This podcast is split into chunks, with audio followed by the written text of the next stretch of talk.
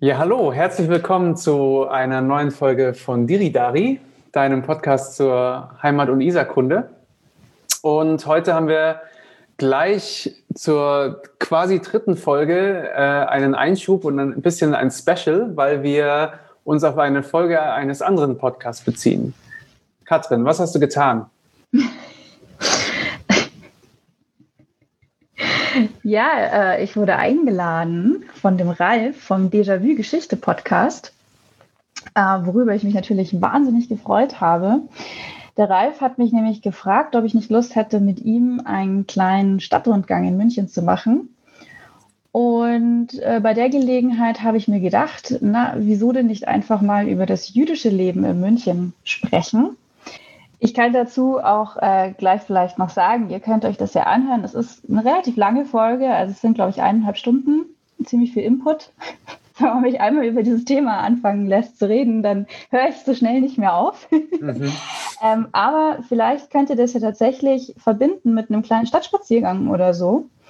Ähm, kann ich euch eigentlich denke ich, jetzt auch in Corona-Zeiten guten Gewissens ans Herz legen weil wenn ihr das alleine macht oder mit eurer allerliebsten Kontaktperson, eurem Haushalt, denke ich, ist es in Ordnung. Und äh, ja, ist ja vielleicht eine ganz nette Beschäftigung so für den nahenden Lockdown, der jetzt dann kommt, wenn man sich mal die Füße vertreten will, mit ein bisschen Kultur. Genau. Denkt nur an die Maske. Die war auch ein Thema in der Fall. ähm, was wir aber auch äh, mit dieser Folge hier zelebrieren wollen, ist, dass es endlich losgeht. Katrin. Ja, wo, wo gibt es uns überall? Oh Gott, ich bin so aufgeregt. Ähm, uns gibt es auf Apple iTunes, Spotify, dieser, äh, ich behaupte immer auf sämtlichen Android-Plattformen. also zumindest auf denen, die ich nutze, habe hab ich uns gefunden. Und natürlich auf unserer eigenen Website auf tiridari.fm. Richtig. Und in der Social Media werdet ihr uns auch äh, finden. Und ähm, eine Sache, die wir uns überlegt haben und auch starten wollen mit den nächsten Folgen, ist, dass ihr ähm, selbst Audiokommentare einsprechen könnt. Ähm, dazu findet ihr auf unserer Webseite dann eine entsprechende Nummer, wo ihr über Telegram, WhatsApp oder Signal uns einfach Sprachnachrichten hinterlassen könnt mit euren Fragen oder Kommentaren. Ich fand das so eine gute Idee, als du das vorgeschlagen hast, weil äh, es ist ja schon so eine bisschen einseitige Sache. Man redet hier irgendwie so ein Mikro rein und ähm, ja, schickt das dann so in die Welt hinaus und äh, ich würde mich echt freuen, von unseren Hörerinnen und Hörern dann auch mal was zurückzuhören. Okay, und was ihr heute hören werdet, ist so ein bisschen Fragestunde für Phil. Ähm, ich habe äh, die Folge natürlich an dem Tag selbst miterlebt und aber auch ähm, mir nochmal ganz genau angehört und habe so ein paar Fragen. Ähm, und als schönen Einstieg fand ich eigentlich, dass wir eine, eine kleine Überschneidung hatten mit unserer letzten solchen Folge, nämlich die Mariensäule. Da hören wir jetzt mal kurz rein. Ja, jetzt stehen wir vor der Mariensäule.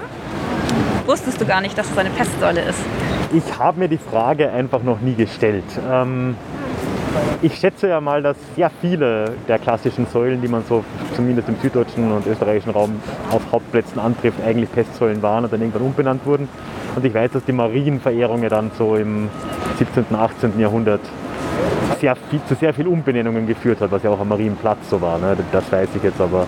Weil das war ja der Spannenplatz oder irgend sowas vorher. Ähm, ja, genau, es war eben der Marktplatz und die Umbenennung in den Marienplatz äh, ist eben durch die Mariensäule äh, erfolgt, weil Kurfürst Maximilian I. hat im Dreißigjährigen Krieg nachdem die Schwedenbelagerung erfolgreich überstanden worden war und er ganz eifrig zur lieben Mutter Gottes gebetet hatte, dass München doch bitte, bitte verschont bleiben soll. Ähm, ob das jetzt die Mutter Gottes war oder ob das die, äh, das Verhandlungsgeschick der Münchner Bürger und die Geiseln und die Unsummen an Lösegeld, die man gezahlt hat, dafür verantwortlich waren, dass die Schweden gnädig geblieben sind. Genau dazu haben wir uns ja auch unterhalten. Nur haben wir uns nicht direkt am Marienplatz äh, befunden. Ich habe mir eh schon mal gedacht, was denkst du? Vielleicht können wir, wenn es mal wieder ein bisschen freundlicher wird draußen, auch mal Diridari-Folgen so richtig mit Stadtrundgang aufnehmen. Ich denke, äh, es hat mich schon gefreut, so die einzelnen Atmosphären von den Plätzen äh, so ein bisschen aufzunehmen. Auch wenn man sich natürlich das nur im geistigen Auge vorstellt, wie es jetzt da gerade aussieht. Ja, du weißt ja, ich bin die Stadtplaneurin. Also ich habe immer Lust auf äh, unsere Stadt und darin spazieren zu gehen. Insofern, klar, bin ich gerne mit dabei. Und ähm, um jetzt mal richtig in die Fragestunde zu kommen, hören wir kurz mal rein in einen anderen Teil des Podcasts. Da geht es nämlich um das jüdische Leben so im Alltag etwas. Also es gab klare Regelungen im Zusammenleben äh, von Christen und Juden. Natürlich immer hauptsächlich zum Nachteil von Juden. Es gab natürlich auch Regelungen zum Arbeiten, welche Berufe sie überhaupt ausüben durften. Es war zum Beispiel so, dass sie dann ab dem, ja, so der Mitte des Mittelalters keine Bauern mehr sein konnten, weil sie zum Beispiel den christlichen Lehnseid nicht ähm, schwören konnten. Deswegen konnten sie keine Ländereien mehr pachten. Also deswegen konnten sie keine Bauern sein. Dann äh, Handwerker konnten sie auch nicht sein, weil mit der Entwicklung des Zunftwesens, ähm, die eben auch keine Juden aufgenommen haben, konnten sie eben nicht in die Zunftvereine eintreten. Und letztendlich blieb ihnen dann eigentlich nur der Handel und vor allen Dingen der Geldhandel. Wir alle kennen das Klischee vom Wucherer, dem Juden, der den äh, armen Mann ausnimmt und ihm Wucherzinsen abverlangt. Ja, Juden waren größtenteils im Geldhandel tätig, aber halt hauptsächlich deswegen, weil ihnen nicht viel anderes übrig geblieben ist. Das war eine der Passagen, die ich besonders spannend fand, weil ich ähm, mir immer gern versuche vorzustellen, wie so das Leben in solchen Zeiten ausgesehen hat. Und da habe ich mich schon gefragt, wie sah denn so das jüdische Leben wohl aus? Wie kann ich mir das vorstellen? Es klingt jetzt nicht sehr integriert in die Gesellschaft. Kannst du da vielleicht äh, noch ein bisschen mehr dazu erzählen? Kann man das nach so, so einer langen Zeit eigentlich noch machen? Ja, das ist das, was natürlich äh, Historiker versuchen, vor allen Dingen äh, die, die sich mit Alltagsgeschichte beschäftigen. Und dazu vielleicht jetzt mal nochmal ganz generell, ich habe es auch, glaube ich, in der letzten Folge zu den Seuchen schon gesagt, dass so das vorherrschende Bild, was wir so für Mittelalter haben, sehr stark eigentlich vom Spätmittelalter äh, geprägt ist. Also uns sind Zünfte ein Begriff, wir haben so diese Pestjahre äh, im Kopf und dieses städtische Bürgertum. Ähm, das ist schon sehr stark, sag ich mal, so Hoch- und Spätmittelalter, so ab dem 13. Jahrhundert. Was jetzt das jüdische Leben anging, ähm, ja, also wir wissen schon, einiges, allerdings äh, eben auch erst dann so ab den ausgehenderen äh, Jahrhunderten, einfach weil dann auch die Quellen zunehmen. Und äh, ich habe es auch in der, äh, im Rundgang mit dem Ralf gesagt, jetzt gerade im Fall von München zum Beispiel ist es echt schwierig, weil es nicht viele Quellen gibt. Also wir Historiker müssen uns ja immer darauf berufen, was gibt es noch an schriftlichen, bildlichen oder auch Materialquellen, die so da sind. Und dann müssen wir die interpretieren. Und natürlich unterliegen auch wir selbst einem Zeitgeist. Wir selbst unterliegen äh, dem Wissen oder Nichtwissen, was wir haben und äh, gehen dann so an die Quellen ran. Das heißt, äh, das ist mir immer ganz wichtig, deswegen sage ich es ja auch nochmal. Geschichtswissenschaft ist nicht exakt, also es gibt nicht so war es und nicht anders. Und das ist alles Interpretation und ist alles von uns quasi mit unserer Brille heute da wieder drauf geschaut. Ähm, aber natürlich können wir schon auch äh, so ein paar allgemeine Sachen zum Zusammenleben und sowas sagen. Jetzt zum Beispiel äh, Juden im Mittelalter. Ähm, nein, sie waren nicht sonderlich integriert. Also sie hatten ihren, ihre eigenen Gemeinden, sie hatten ihre eigene Religion. Äh, sie wurden vielerorts in den Städten hauptsächlich geduldet. Äh, sie wurden auch häufig vertrieben, dann wieder zurückgeholt, weil man sie für bestimmte Funktionen innerhalb der Gesellschaft gebraucht hat. Aber man muss natürlich sagen, also im Mittelalter waren Juden schon sehr stark in ihrem eigenen Gemeindeleben verhaftet. Also die hatten einfach einen ganz anderen Wochenrhythmus schon allein, also dass sie am Schabbat frei hatten und nicht am, nicht am Sonntag. Ähm, sie haben anders gegessen, sie haben anders geschlachtet. Ähm, Sie sahen sicherlich auch äh, anders aus. Sie haben eine andere Sprache gesprochen. Also sie waren schon sehr, sehr augenfällig anders. Sie haben Hebräisch gelesen, eine Schrift, die einfach ganz komische Zeichen hat, die dann man auch nicht als Christ natürlich als etwas sehr Fremdländisches äh, irgendwie angesehen hat. Und ähm, insofern waren sie durchaus stark von, von, von der christlichen Gesellschaft einfach auch zu unterscheiden. Naja, und nachdem er gestorben ist, Ende der 1340er Jahre, äh, 1440, nein, 1340er Jahre, ähm, kam dann eben auch das 1349, das Pestpogrom und die Juden wurden vertrieben, wie wir schon gehört haben. Das heißt, der Schutz wurde ihnen dann in München auch nicht mehr gewährt. Ja. So, und jetzt kommen wir nochmal zu der letzten Vertreibung 1442, die ich vorhin schon im Zusammenhang mit der Synagoge genannt habe. Und zwar ähm, ist das sehr typisch für diese Zeit äh, im Deutschen Reich. Und man kann peu à peu beobachten, wie sämtliche Gemeinden vertrieben wurden. Es fing vorher schon in England an, dann in Frankreich, dass sämtliche Juden vertrieben wurden und dann eben auch im Deutschen Reich. Unter anderem vor allem deswegen, weil die Kirche auch langsam ihre ähm, ablehnende Haltung dem Handel gegenüber aufgegeben hat. Ah, ja. Das ist die Zeit, wo dann natürlich so Figuren wie die Fugger und so weiter als Folge aufsteigen. Ne? Ja, ganz genau. Und ähm, sie haben es sogar geschafft, äh, durch geistige Verrenkungen den Wucher irgendwie zuzulassen. Das mhm. heißt, man war immer weniger auf die Juden und ihre Finanzhilfen angewiesen. Äh, und dadurch haben sie halt an Bedeutung verloren, auch für die ähm, städtischen Ober, äh, Oberstände? Nee. Oberschichten. Oberschichten. und ähm, insofern wurden sie dann halt, wenn man sie nicht mehr gebraucht hat, auch äh, zum Tor hinaus gejagt mal. Und dann halt in weiten Teilen Richtung Polen-Litauen dann ja gegangen. Genau, Richtung Polen-Litauen, teilweise auch Richtung Italien. Mhm, ja. Ja, und ähm, ich glaube, es war dann bis auf Prag, Worms und Frankfurt wurden eigentlich sämtliche jüdischen Gemeinden ähm, vertrieben. Die letzten waren hier im bayerischen Raum 1499 äh, Nürnberg und Schlag mich tot, äh, 1518 oder so, ja, äh, Regensburg, okay. Umara. Mhm. Ja. ja, dazu hat mich interessiert, wie, wie wohl so Ver Vertreibungen ausgesehen haben im Mittelalter, weil du hattest ja weite Strecken wahrscheinlich hinter dich zu legen. Hattest weiß nicht, die ganze Familie und vielleicht noch einen Hausstand dabei. Ähm, wurden die dann alle sofort mittellos von heute auf morgen oder wie sah das dann wohl aus? Äh, das kam wahrscheinlich auch ein bisschen darauf an, wie spontan das Pogrom war oder die Vertreibung. Häufig waren sie wahrscheinlich froh, wenn sie überhaupt mit dem Leben davon gekommen sind. Ähm, äh, andernfalls wurde das sehr klar geregelt. Also da wurde das dann auch äh, sozusagen äh, ein paar Tage vorher so gesagt. So, also ihr müsst jetzt die Stadt verlassen und äh, ihr das und das dürft ihr mitnehmen oder nicht mitnehmen. Ähm, es gibt einen ganz bekannten Stadt, äh, Schatzfund aus Erfurt, wo man einen jüdischen Schatz gefunden hat. Und man vermutet, dass der äh, bei einer dieser Vertreibungen vergraben wurde und die Gemeinde halt nie zurückgekehrt ist. Und äh, da sind ganz viele Goldmünzen und ein ganz, ganz toller jüdischer Hochzeitsring drin gefunden worden. Ähm, ja, also ich, es kann man, glaube ich, nicht so pauschal sagen. Aber ja, sie mussten halt auf jeden Fall manchmal froh sein, wenn sie einfach nur mit ihrem Leben davon gekommen sind.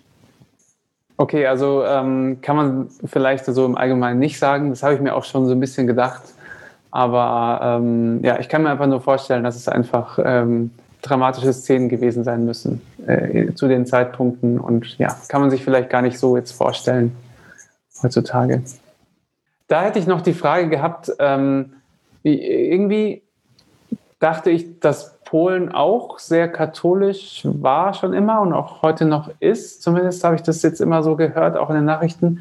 Wie kam es eigentlich, dass die Juden damals dort aufgenommen wurden oder zumindest dorthin auch geflohen sind in solche Regionen? Oder bin ich da jetzt ganz falsch? Das ist eine sehr gute Frage, tatsächlich.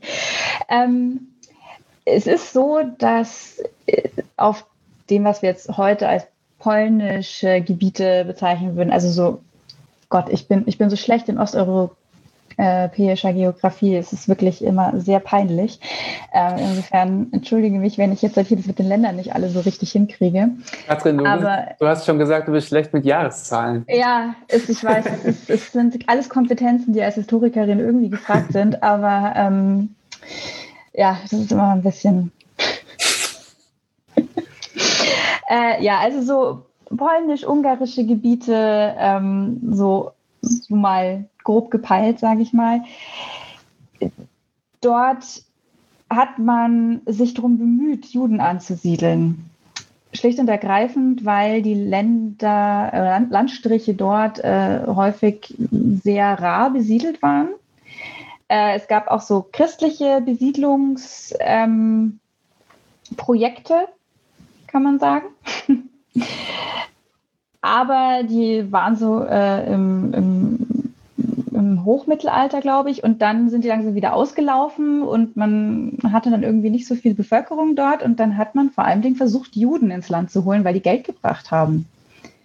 Und es wurden dann sehr äh, großzügige Gesetze erlassen, ähm, ihnen viel Freiheit gewährt und man hat eben wirklich versucht, Juden ins Land zu holen, was dann auch tatsächlich ab dem, äh, ich glaube, 13. Jahrhundert dann auch äh, immer eigentlich konstant auch passiert ist.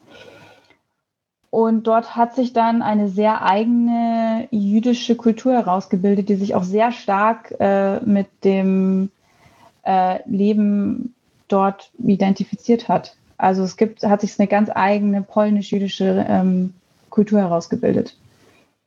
Hm.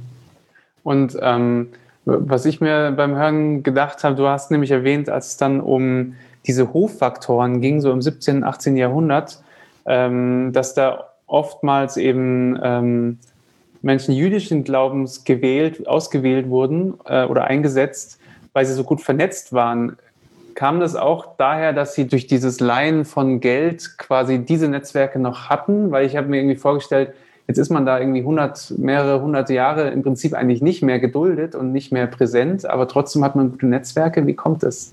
Dann so alte Familienfreundschaften äh, oder?